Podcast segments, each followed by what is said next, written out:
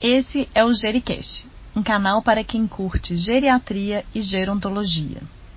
Uma interface entre a ciência e a clínica para você cuidar cada vez melhor das pessoas idosas.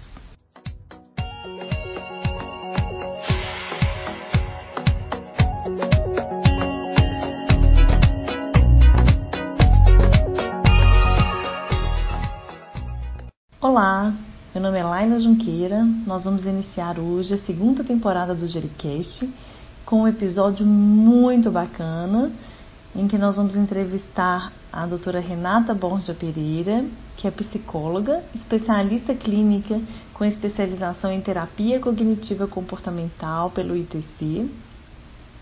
Ela é criadora do Cog Planner, uma agenda cognitiva, e, além disso, ela é supervisora clínica e coordenadora de TCC na Cognitiva Centro de Terapia. Renata, é uma alegria ter você aqui com a gente. Eu gostaria que você começasse nos contando um pouco da sua experiência no atendimento aos idosos, no seu consultório, na sua prática diária. Por favor. Ei, Laila, eu queria agradecer o convite. É um prazer estar aqui com vocês e poder contribuir um pouquinho com a minha experiência. Em primeiro lugar, eu queria dizer que eu adoro atender o idoso e é para mim um extremo prazer estar com eles, porque eu estou sempre aprendendo com eles e eu acho isso uma delícia. E eu acho que o idoso, assim, as grandes desafios que nós temos nesse atendimento é porque eles já tiveram muitas perdas e perdas de vários sentidos, perdas cognitivas, perdas físicas, perdas de pessoas queridas, perdas das funções mesmo de trabalho e outras é, coisas que eles valorizam. E essas perdas geram para eles grandes dificuldades, porque na realidade a gente anda a nossa vida de uma forma muito automática e a gente cria rotinas e a gente se automatiza com essas rotinas. Então, quando a gente começa a perder, é, isso gera muita insatisfação e gera dificuldade da gente se acomodar nesse novo momento. Então, dentro do meu trabalho clínico, o meu objetivo é sempre ajudar o idoso a, quê? a ressignificar, a criar para ele um novo momento, a criar para ele novas alternativas diante desse novo momento em que eles estão vivendo. Então, a gente criar uma nova rotina, com novas habilidades, mostrar para eles que de repente eles não dão conta de fazer mais aquela função que eles faziam daquela forma, mas é possível fazer isso de uma forma adaptada e que isso é possível. As pessoas elas ficam muito insatisfeitas quando elas não conseguem executar as coisas que são importantes para elas. Então, nós todos gostamos de nos sentir úteis, de nos sentir ativos, e quando isso é difícil, isso acaba fazendo com que a gente se sinta mais triste, mais desmotivado, e o nosso objetivo é colocá-los produzindo dentro da sua capacitação do momento, dentro daquilo que eles conseguem fazer e da melhor forma possível.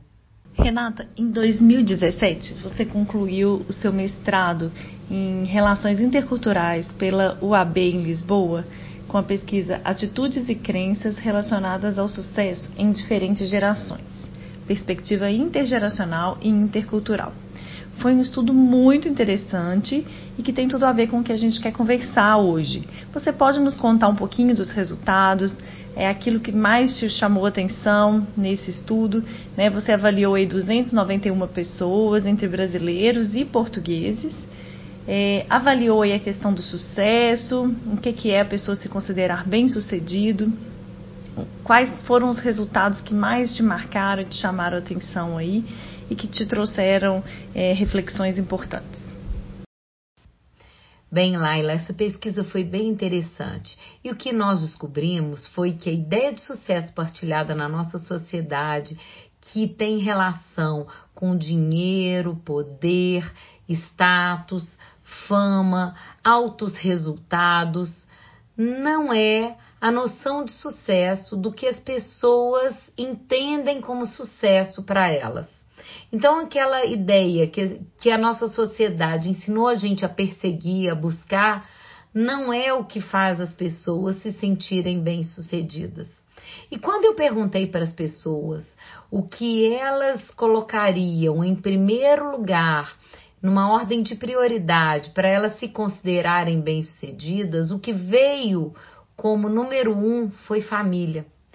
60% dos meus respondentes colocaram família como primeiro lugar para eles se considerarem bem-sucedidos, independente da idade, todos colocaram em primeiro lugar a família. Depois veio realização pessoal, fazer algo que tenha sentido.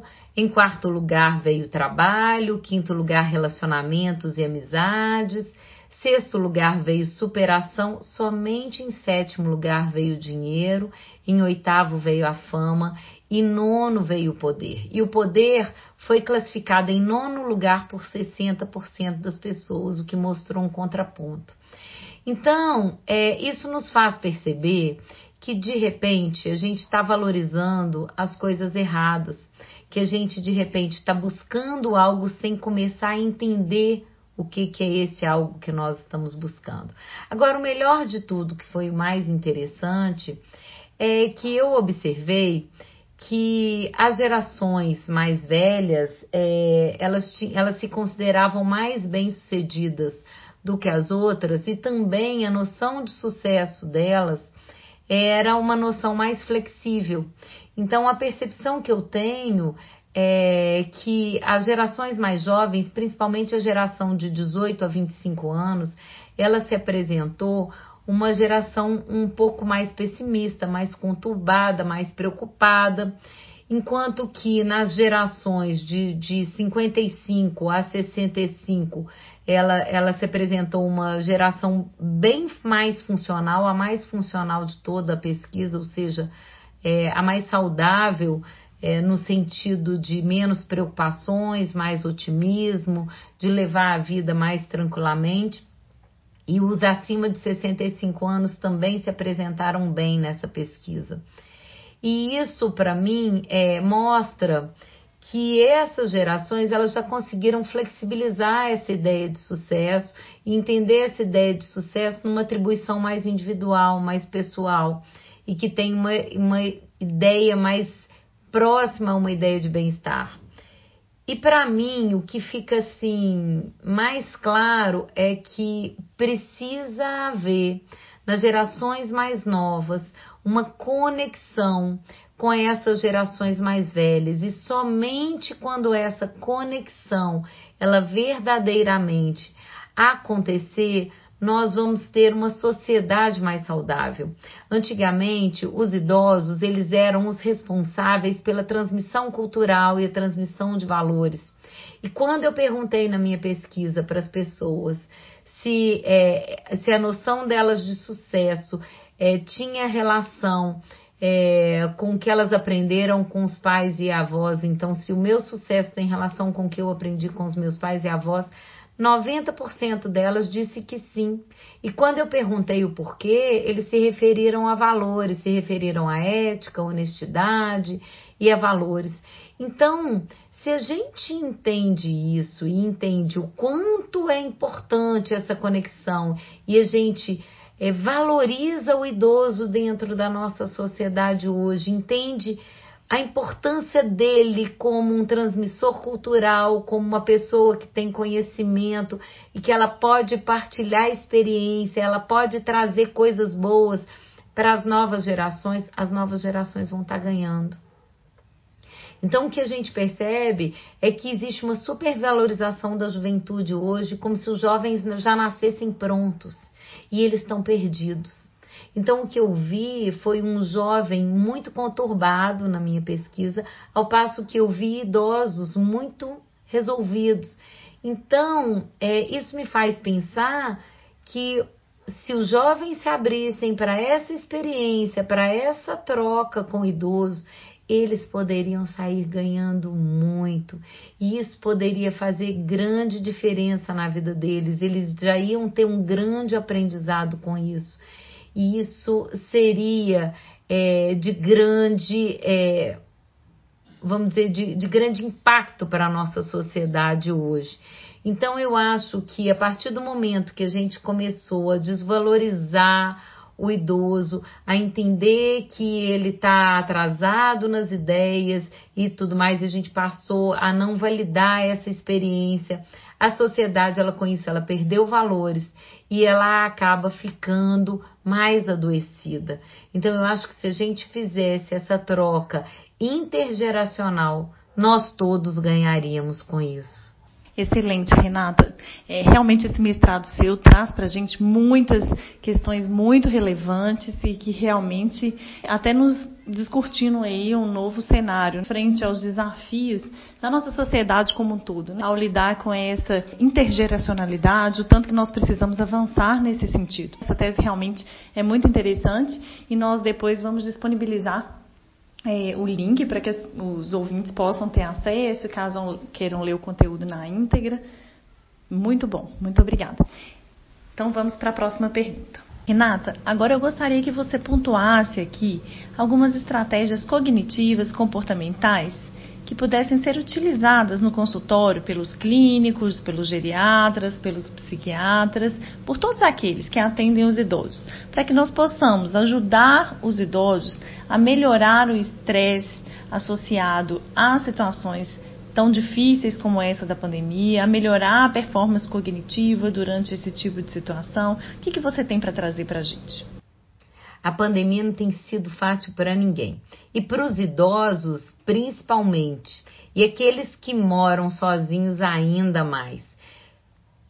Essa desconexão, ela gera nas pessoas uma ideia de desamparo, de desesperança, e isso gera depressão, e, e para os idosos, principalmente, isso vai influenciar bastante nas funções que eles têm dentro de casa. Então, muitos tinham ações na rua, faziam, saíam, eram muito ativos e hoje eles estão mais reclusos, e isso acaba gerando para eles extremo sofrimento, porque a modificação de rotina, ela é incômoda. Nós todos nos sentimos incomodados quando nós tivemos que reformular a nossa rotina.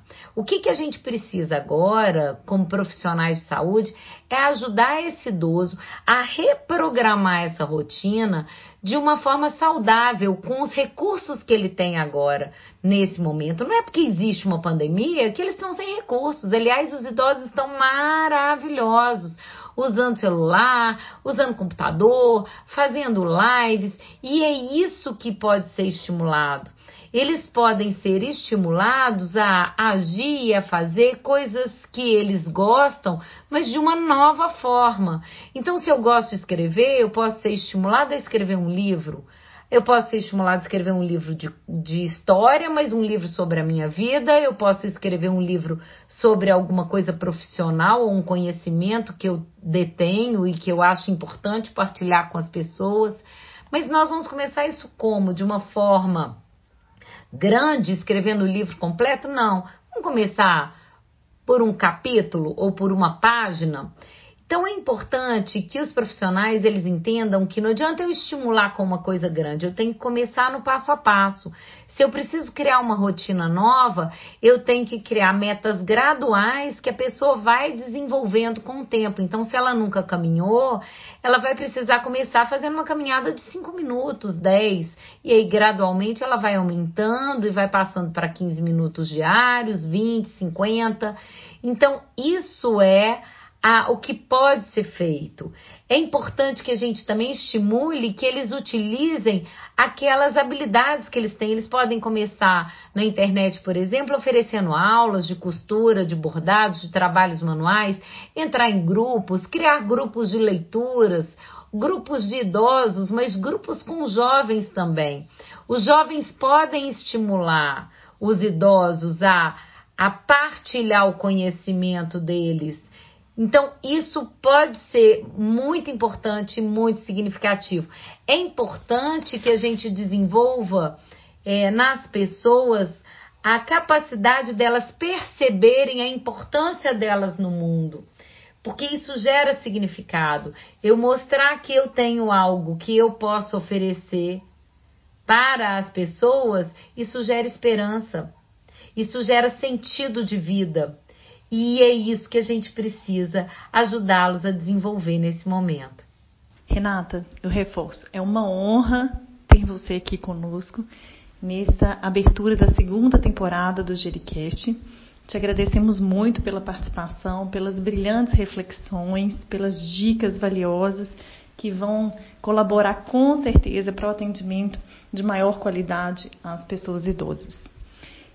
É, queridos ouvintes, caso vocês tenham interesse em saber mais detalhes, acompanhar aí o blog da doutora Renata, as páginas dela, entrem no nosso perfil do Instagram do Mais 60 Saber e ali vocês terão acesso a esses outros detalhes. Muito obrigada. E então, gostou desse podcast? Deixe seus comentários e sugestões. E lembre-se de compartilhar com aqueles de quem você gosta. Obrigada e até o próximo episódio.